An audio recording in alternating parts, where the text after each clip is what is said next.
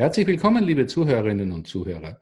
Hier spricht Martin Matteo. Ich begrüße euch recht herzlich zu einer weiteren Podcast-Episode der Wortimpulse. Unser heutiges Thema ist das Fliegen, aber nicht das Fliegen, wie ihr es vielleicht denkt. Es geht ums Fliegen oder um den Flug durchs Leben. Und dazu habe ich mir einen sehr erfolgreichen Lebenspiloten eingeladen. Er ist, man kann wirklich sagen, ein engagierter Mensch. Er ist Politiker, ehemaliger Bundesvorsitzender der österreichischen NEOS-Partei, sagt von sich selbst, er ist Portfoliounternehmer und ist auch ein sehr erfolgreicher Autor. Ja, und er sagt auch, dass Menschen zusammenführen und das Organisieren waren schon früh meine Leidenschaften. Und ich freue mich heute, diesen leidenschaftlichen Menschen, Matthias Stolz, bei uns begrüßen zu dürfen. Herzlich willkommen, Matthias. Freue mich auch, hier zu sein. Schön. Lieber Matthias, du beschäftigst dich ja wirklich als Pilot des Lebens sozusagen mit den Lichtseiten, aber auch mit den Schattenseiten des Lebens. Dazu gibt es ja gerade eine sehr erfolgreiche Startup oder sagen wir Scheitershow mit dem Namen Fuck Up auf Puls 4. Und ähm, ja, du sagst du dir selbst ja auch, du bist Gärtner des Lebens. Und wir wollen uns heute auch über dein interessantes Buch, nämlich Sei Pilot des Lebens, unterhalten. Ich darf vielleicht gleich eine direkte Frage an dich stellen. Warum denkst du, ist es so, dass immer noch so viele Menschen Passagiere und nicht Piloten ihres Lebens sind? Ja, ich denke, das hat mit sicherlich auch mit unserem Bildungssystem zu tun und dass es ja durchaus auch bequem sein kann, Passagier zu sein. Da muss nicht viel denken, muss keine Richtung geben jeder von uns, jeder ist bei Zeiten auch mal Passagier. Das ist ja auch ähm, okay. Die Wechselfälle des Lebens ähm, bringen dich manchmal in diese, manchmal in jene Rolle. Was ich nicht so mag, ist, wenn sich Leute, die sich eigentlich in eine Passagierrolle begeben, dann in einer Opferrolle sehen und sagen, naja, aber die sind schuld, der sind schuld, der sind Umstände und ich habe halt schlechte Voraussetzungen. Das mag ich nicht. Also Selbstmitleid und Passagierrolle geht gar nicht. Und ich glaube, dass es ein Schlüssel zu einem zufriedenen Leben ist. Gibt sicherlich andere auch noch. Sich nach Möglichkeit immer wieder auch in die Pilotenrolle zu heben. Ja, wir können nicht alles kontrollieren im Leben, das ist auch gut so. Und der Fluss des Lebens hat auch eine Richtung, da kannst du nicht immer dagegen anschwimmen, da bist du hin am Schluss. Aber du kannst, wenn wir im Bild des Flusses bleiben, du kannst auf einem Fluss liegen gleichsam und, und du geben auch im Fluss des Lebens. Du kannst Dinge ansteuern. Hey, da vorne ist eine kleine Insel, da vorne ist ein Treibgut, was kommt mir entgegen? Also wenn ich ja im Fluss des Lebens liege, dann kommt mir ja quasi was entgegen. Ich kann Ziele ansteuern, Bedürfnisse von mir wahrnehmen und Antwort geben oder nicht. Ich kann Begegnungen organisieren, Ergebnisse anstreben. Also wir sind nicht willlos. Das ist mir wichtig. Die Zukunft ist ein Raum, den wir miterschaffen. Definitiv. Ähm, wir haben ja auch den freien Willen alle bekommen, wo man sehr Absolut. viel eben ähm, sozusagen gestalten kann. Ähm, lass mich eine Frage an den Politiker richten. Könnte es sein, dass vielleicht für die Politik es durchaus bequemer ist, wenn die Menschen mehr Passagierrolle einnehmen, weil sie dadurch vielleicht besser für, Klammer auf, fair für, Klammer zu, sind, bar sind? Ja, sicherlich. Also ähm, ich denke schon, dass es viele politische Kräfte gibt und viele Politikerinnen und Politiker, die das als angenehm empfinden würden, wenn sie die Masse hier gut leicht führen und auch manipulieren können. Und das passiert ja auch jeden Tag. Aber das geht sich ja mit meiner Weltanschauung nicht aus. Also es geht sich mit meiner Sicht des Menschen nicht aus, so wie ich auf den Menschen schaue, als Individuum, das natürlich ein soziales Wesen ist, das äh, sich natürlich in Gemeinschaft organisieren muss und soll, das natürlich in Kooperation geboren ist, aber eben auch in Konkurrenz. Das sind zwei natürliche Pole. Das ist so ein wilder Tanz, den uns die Evolution hier wieder auf den Weg gegeben hat. Und natürlich bin ich auch ein Liberaler in dem Sinn, dass ich sage, aber auch äh, meine Fachbereichsarbeit in der Schule mit 17 war katholische Soziallehre. Also auch die katholische Soziallehre wäre nicht glücklich drüber, nicht? die mit ihrem Personalitätsprinzip äh, natürlich hier eine andere Konzeption des Menschen hat. Ich habe das Gefühl, der Kommunismus zum Beispiel, der ja auch nicht alles nur falsch gesehen hat. Also gerade Marx hat ja viele gescheite Dinge in seinen Büchern. Der gelebte Kommunismus war dann eine anders Paar aber Ich glaube, diese Systeme zum Beispiel, die, die haben es darauf angelegt, quasi willenlose Kollektive zu bekommen und zu führen. Und also ich habe gerade einen Gast dort gehabt, also ist in der DDR aufgewachsen und hat mir so aus seinem Lebenslauf erzählt und hat gesagt, er war die, der Sohn einer, einer Ärztin und deswegen durfte er nicht studieren. Und das ist natürlich für uns unpackbar, dass das System so in dich eingreift, weil, weil er sagt, wir müssen unter einem hehren Ziel, nämlich Chancenfairness, das Ziel teile ich, aber äh, den Weg dorthin teile ich natürlich nicht. Da habe ich viel zu viel Respekt vor dem äh, Menschen als, als ein Wunder auch der Schöpfung und der Individualität. Das heißt, es geht auch, ähm, auch in deiner Weltanschauung um die Eigenverantwortung. Absolut. Verantwortung und Freiheit, das sind siamesische Zwillinge. Also wir, wir haben keine Freiheit ohne Verantwortung. Wenn die sechsjährige Tochter kommt äh, und sagt, ich will jetzt, ich will jetzt alleine in die Schule fahren, dann rutscht uns das Herz kurz in die Hosen als Elternteil und, und wir verstehen aber, sie will Freiheit. Und natürlich wird die Antwort von uns sein, naja, ähm, also wir werden es in unseren Worten sagen, aber wir werden die Frage stellen, kannst du auch die Verantwortung tragen, um diese Freiheit zu bekommen? Und was machen dann so Eltern normalerweise? Manche schieben es dann auf ein Jahr und, und wir alle spechteln dann beim, bei den ersten zwei, dreimal nach und manche besonders eifrige äh, quasi machen den Detektiv und verfolgen bis äh, zu den Eingangstüren und, und, schauen halt hinter den Büschen und Verkehrsschildern hinterher, ob das Kind diese Kreuzung auch gut nehmen kann ähm, ob es die Ampel nehmen kann, ob es ähm, die Verantwortung tragen kann, sodass die Freiheit, die ich ihm zugestanden habe, auch gerechtfertigt ist. Und immer wenn ich mehr Verantwortung bekomme, muss ich als Mensch fragen, habe ich aber auch die Freiheit dazu bekommen. Sonst muss ich die Verantwortung zurückweisen. Und umgekehrt, wenn ich äh, mir Freiheit nehmen will ähm, oder Freiheit bekommen, muss ich auch bereit sein, die Verantwortung haben wir jetzt auch wieder sehr schön gemerkt, wie die Freiheit ein bisschen beschnitten worden ist in unserem bürgerlichen Alltag, sage ich jetzt mal. Stichwort mhm. äh, Corona-Krise und ihre Einschränkungen. Wenn wir die Freiheit nicht haben, dann müssen wir umso mehr Verantwortung, glaube ich, übernehmen. Du hast dich ja sehr intensiv mit der Bildung auseinandergesetzt. Ähm, Eigenverantwortung. Wann mhm. beginnt denn die eigentlich? Ja, ich glaube, dass im, im Frühkindalter beginnt das. Das ist Schritt für Schritt so und die Welt muss jetzt erst klein sein, damit sie groß werden kann und irgendwann lernen wir in den ersten drei, vier Jahren, dass wir also den, den Harndrang und äh, auch das Dicke kontrollieren äh, können sollten. Das ist ein großer Schritt in Sachen Eigenverantwortung natürlich. Quasi in Raum und Zeit zu binden, was wir an die Umwelt abgeben.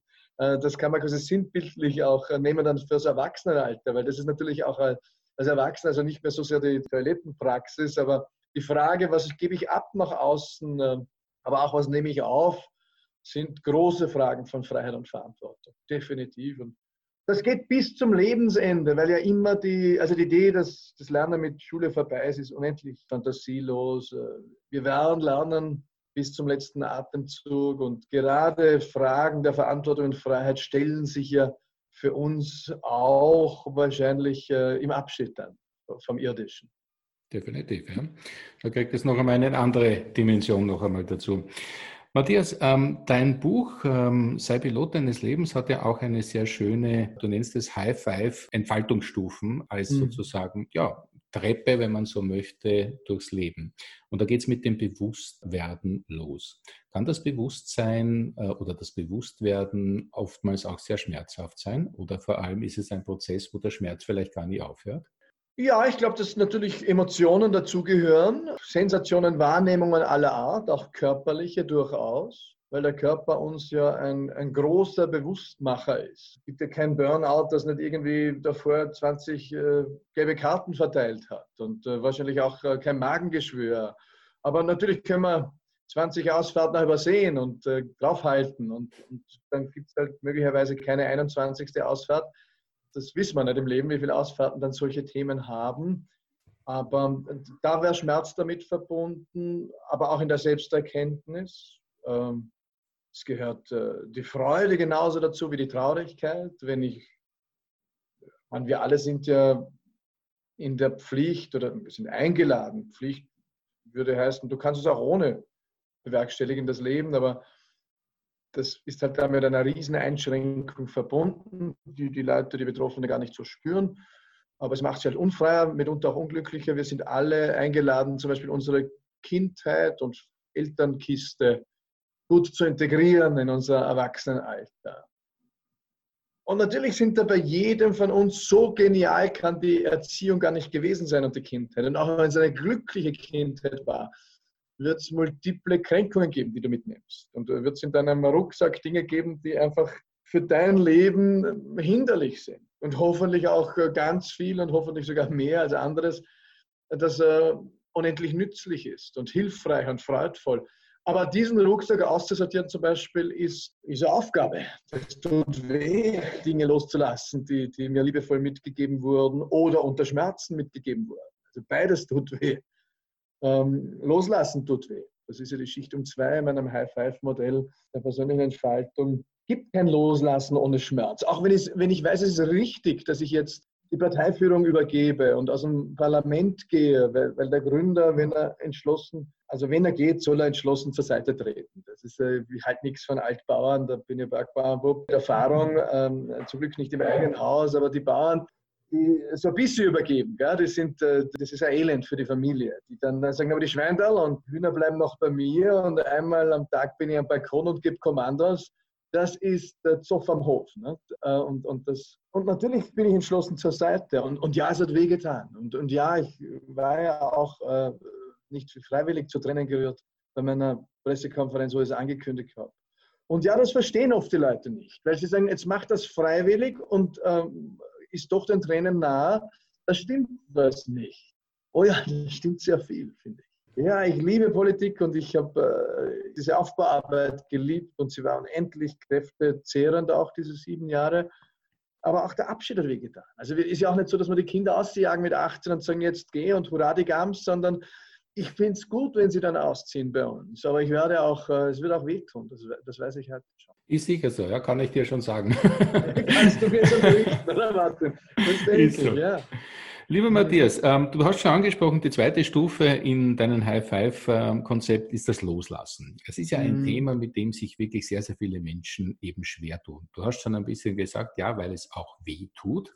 Aber kann es sein, dass wir oft zu sehr, und damit sind wir schon wieder ein bisschen vielleicht auch in dieser Opferrolle, in unserer Vergangenheit hängen und uns damit wirklich ein bisschen selbst blockieren, vor allem in Richtung Berufung finden, was ja das dritte, äh, der dritte Modul dieses Konzepts ist?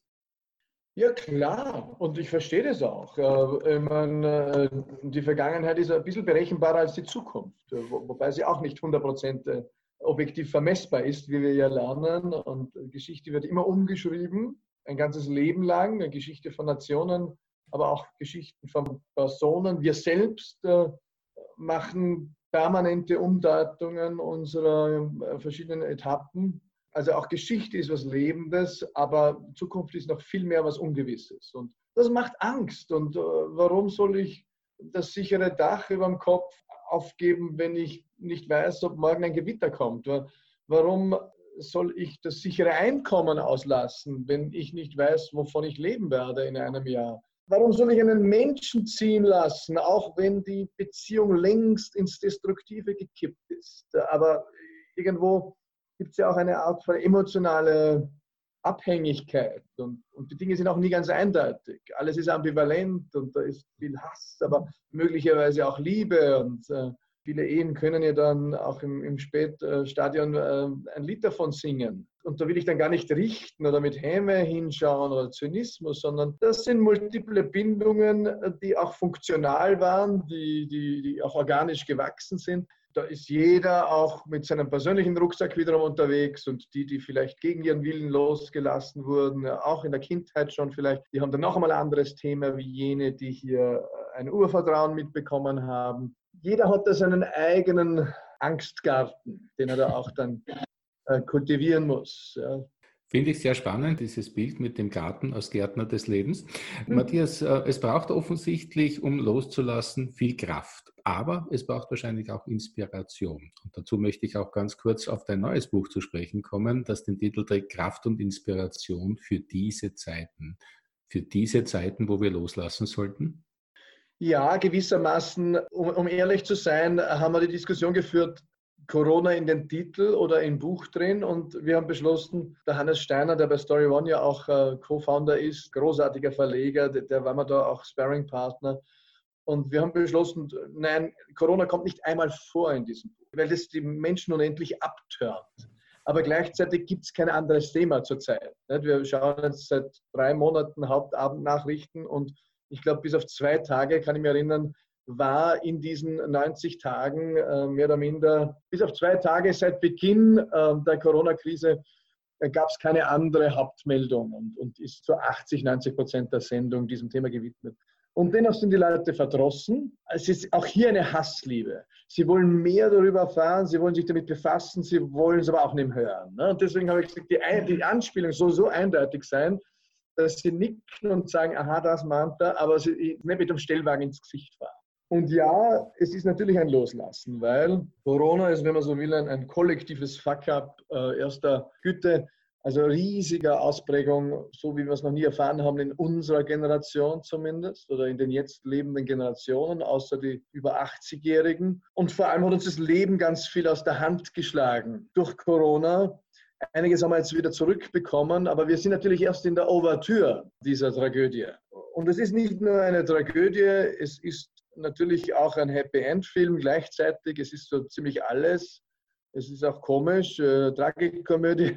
Es wird ein Aufbruch sein, da mit so vielen Chancen, wie es noch nie in einem Schwung gegeben hat, innerhalb weniger Jahre in unseren jetzt lebenden Generationen. Und, und das sollte für fast jeden auch was dabei sein.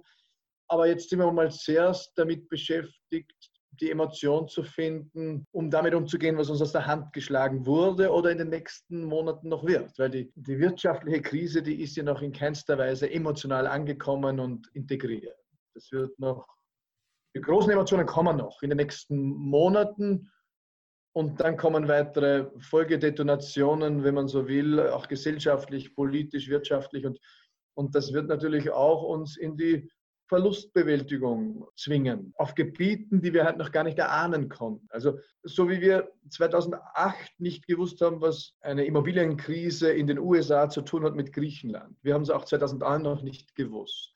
So eine Straßenumfrage hätte Schultern zucken und äh, die Leute ein bisschen seltsam zurückgelassen. 2011 konnte jeder auf der Straße dazu berichten. Das heißt, wir können davon ausgehen, dass wir in zwei Jahren, drei Jahren auf äh, jeder beliebigen Straße in Österreich, Deutschland, wo auch immer, auf der Welt sogar fast, äh, Leute interviewen können und die werden uns Zusammenhänge von Erschütterungen schildern können, die wir heute in keinster Weise uns ausmalen können und erwarten. Da werden Türen aufgehen, die unsichtbar waren. Aber im Guten im Schlechten. Ja, das, ist, das ist halt das Leben. Jedenfalls wird es uns oder wird es viele Menschen dazu bringen, sich mehr mit ihren Sinn zu beschäftigen, mehr mit dem Warum im Leben zu beschäftigen. Wahrscheinlich auch uns als gesamte Gesellschaft diese Frage ein bisschen mehr vor Augen halten. Und das ist ja auch in deinem äh, Buch wieder ein weiterer Modulbaustein, die Berufung finden und sich dann mit der Berufung verbinden. Was könntest du denn unseren Hörerinnen und Hörern für einen Tipp geben, wie man denn seiner Berufung, seinem Warum auf die Spur kommt? Indem man der Stimme seines Herzens zuhört. Das ist gar nicht einfach, weil das ist eine Fremdsprache, die wir mitunter gar nicht wahrnehmen können. Gut, gibt auch welche, wenn ich das sage, hör auf die Stimme deines Herzens, sagen sie, ah, das redet nicht. Ja, und jedes Herz redet, davon bin ich zutiefst überzeugt. Wir können es nicht naturwissenschaftlich vermessen, noch nicht, aber auch das wird noch kommen, behaupte ich. Ähm, aber es gibt natürlich mehr zwischen Himmel und Erde als das, was wir heute messen können. Das sollte auch äh, jeder wissenschaftsbasierte Mensch akzeptieren. Sonst würden wir ja heute noch an die Scheibe glauben, weil dann müssten wir uns Fortschritt verbieten, wenn wir alles zu Ende verstanden hätten.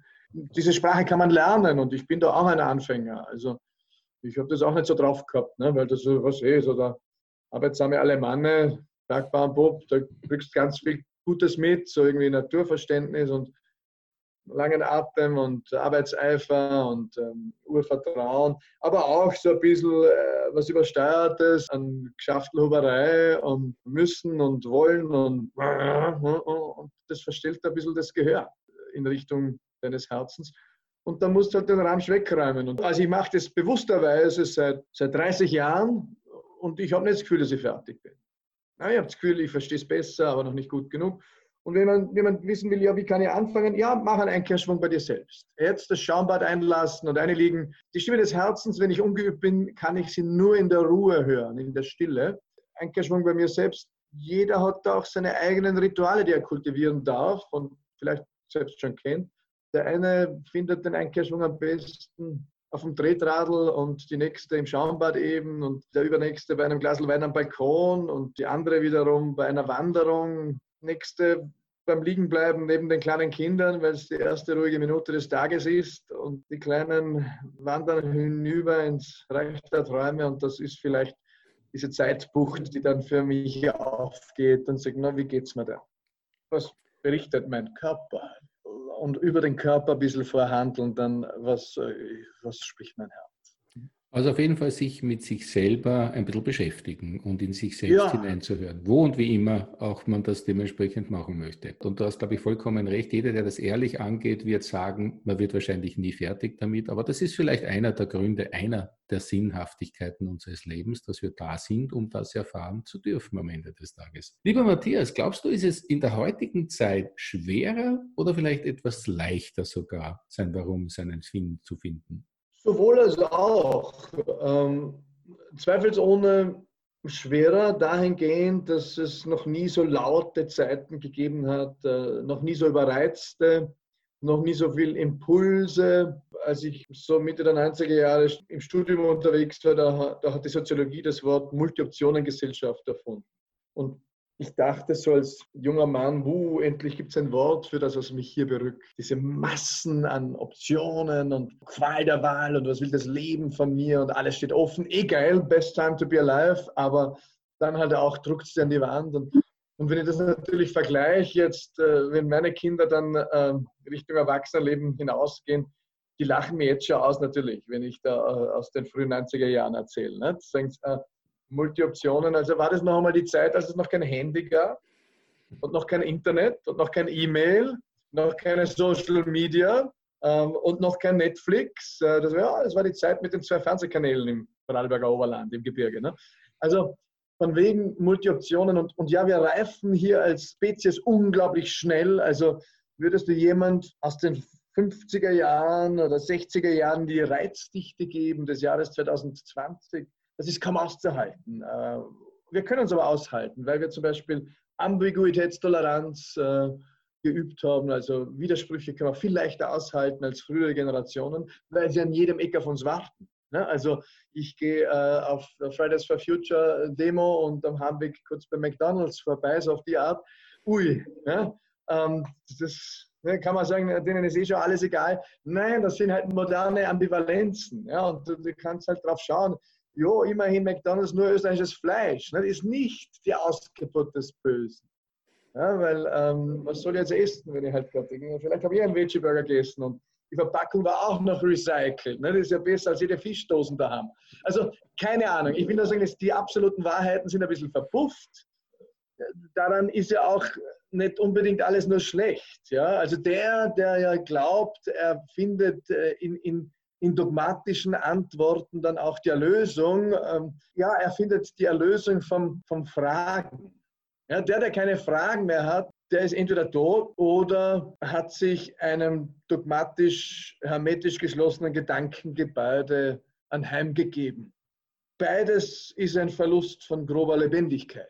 Also dann bin ich lieber tot, ehrlich gesagt, weil das ist der Übertritt in eine andere Form der Lebendigkeit der Dogmatismus als solcher, den sehe ich ganz kritisch. Ja. Und insofern, ja, früher waren halt die Menschen dafür auch in mancherlei Dogmatismen gefangen, wo man heute als postmoderne Menschen sagen, es bläst uns zwar jeden Tag das Ohr voll, äh, Erwartungen aller Art, was du zu tun hast, damit du schön erfolgreich äh, äh, reich überhaupt und gut positioniert am Arbeitsmarkt, am Heiratsmarkt bist. Aber dafür müssen wir uns nicht mehr die Zwänge mancher Dogmatismen geben. Ja, dafür kann uns die Kirche nicht anschaffen, du musst jetzt, äh, keine Ahnung, deine Tante verbrennen, weil das ein Hex, um es überspitzt zu sagen. Dafür können wir heute akzeptieren, dass auch Pfarrer äh, Väter werden können. Ja, die gute Mutterkirche hat über Jahrhunderte äh, dieses werdende Leben töten lassen, weil sie diese Ambivalenz nicht ausgehalten haben. Es ist auch ein Fortschritt, äh, dass man diese Ambivalenz aushalten. Ja, auch Pfarrer bekommen Kinder, also deren Geschlechtspartner in dem Fall. Ja, und, und früher haben sie es halt zu Zehntausenden vergraben. Äh, vor den Klostermauern. Das können wir alles untersuchen heutzutage. Ne? Das sind Massenfriedhöfe. Also das sind so Hinweise, dass die Menschheit sich hier auch entwickelt. Und, und es entwickelt sich das Licht mit und auch der Schatten. Und wir fliegen ins All ähm, und, und jetzt haben die Amerikaner gerade die Raketen aufgegeben und, und dann kommt dieser, dieser Dumpfkopf äh, von, von äh, Trump und im zweiten Satz, erster Satz war irgendein feuriger Satz und der zweite Satz, äh, und we will have great weapons. Also im zweiten Satz ist er schon bei den großartigen Waffen. Und das ist halt so irgendwie auch in zwei Sätzen das menschliche Schicksal äh, zusammengefasst. Der Fortschritt ist immens schnell technologisch und, und wir müssen mitwachsen in Weisheit, äh, Erkenntnis, moralischer, ethischer, äh, humanistischer, sonst wird es unsere Spezies nicht mehr geben. Wir sind ganz gut mitgewachsen. Ich habe immer das Gefühl, ein bisschen Überhang hat quasi der Fortschritt, aber das, äh, es ist noch nicht verloren. Du spricht ein Realoptimist sozusagen, oder? Genau, ja, ja. Wunderbar. Ja, da könnten wir uns auch noch stundenlang unterhalten, aber jedenfalls gibt es eine Menge von deinen Gedanken nachzulesen, wo ich jetzt wirklich nochmal sagen kann, sehr empfehlenswert, die beiden Bücher Sei Pilot deines Lebens und das neue Kraft und Inspiration für diese Zeiten. Beides erschienen im Brandstätter Verlag, richtig? Nein, das erste im Brandstätter Verlag, der Pilot, und das zweite bei Story One, wo ich ja auch Partner bin und äh, viele Mitarbeiter und hier auch alle, die zuhören, ähm, eingeladen. Wir haben hier eine Plattform geschraubt, wo Menschen Geschichten aus dem echten Leben erzählen. Und das ist immens berührend, weil die Einladung ist nur für echte Geschichten aus dem echten Leben. Und wenn die Menschen mal das anfangen, da kommt was aus ihnen heraus. Ob das mein 82-jähriger Firmpate ist, der von seinen Kindheitserinnerungen erzählt und endlich kann er es einmal erzählen. Nur One-Page, also nur 2500 Zeichen. Wenn man so will, ist das die Demokratisierung des ikonischen Produktes Buch. Wir haben uns vorgenommen, auf diesem Planeten die Anzahl der lebenden Autorinnen und Autoren in den nächsten zehn Jahren zu verdoppeln. Von einer 1 Million auf 2,2.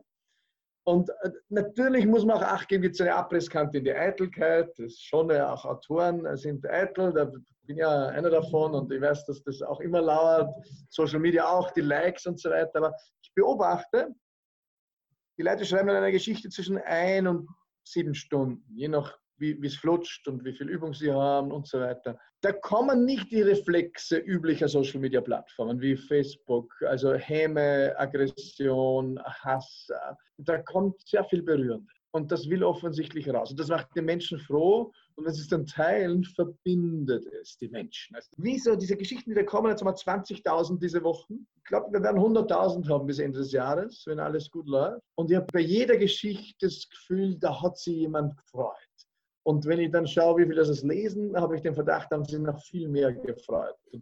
Und ich bin ähm, sehr dankbar, wie du siehst, ist das natürlich im weitesten Sinne ein politisches Projekt, aber kein parteipolitisches, aber es geht um die Selbstermächtigung des Menschen, es geht um unser Miteinander, es geht darum, auch die neuen Möglichkeiten zu nutzen, äh, um uns auch ans digitale Lagerfeuer zu setzen alle eingeladen, kostet nichts. Also es ist frei, einfach registrieren und geht schon. Ein Buch machen kostet dann 14 Euro, kostet ein Buch, also auch überschaubar. Also da kann man nur sagen, äh, auch als Autor natürlich eine Aufforderung, liebe Leserinnen ja. und Leser und liebe Hörerinnen und Hörer. Schaut mal rein. Mhm. Story.one, so schaut's aus, die Domain. Ja. Also einfach dort mal rausschauen. Ja, es sind wirklich sehr, sehr interessante Geschichten, eben direkt aus dem Leben begriffen. Und es ist wirklich ein ja, gesellschaftspolitisches Projekt, das man wirklich nur ja. äh, erstens einmal dankend annehmen kann. Danke, dass es solche Initiatoren gibt und natürlich auch dankend nutzen. Lieber Matthias, die Zeit ist fortgeschritten. Ich würde mich noch jo. gerne stundenlang mit dir unterhalten, aber bevor ich dich entlasse, würde ich noch gerne einen kurzen Wordrap mit dir machen. Ist das okay? Okay, mach mal. Mhm. Wunderbar. Dann fangen wir los. Fangen wir an. Matthias Stolz ist ein Gärtner des Lebens. Sehr schön, hätte nicht erwartet. Matthias Stolz mag es überhaupt nicht. Wenn wir uns als Menschen als Opfer der Umstände begreifen. Es ist nicht immer leicht. Kein einziges Leben ist leicht, kein einziges. Aber wir sind schöpferische Wesen. Davon bin ich zutiefst überzeugt. Und nicht immer. Ab und zu liege wie ein toter Hund auf der Couch und zapp durch die Kanäle. Gell? Aber in der Essenz sind wir schöpferische Wesen. Das war eine super sympathische Antwort. Matthias Stolz liebt. Meine Frau, meine Kinder, mich selbst immer wieder, nicht immer durchgängig. Ähm, das Leben auch nicht immer. Habe auch meine Depri-Phasen, aber in der Essenz äh, liebe ich das Leben, ja. Mein Lebensmotto lautet? Vorwärts im Fluss des Lebens. Und meine letzten Worte sollen einmal sein.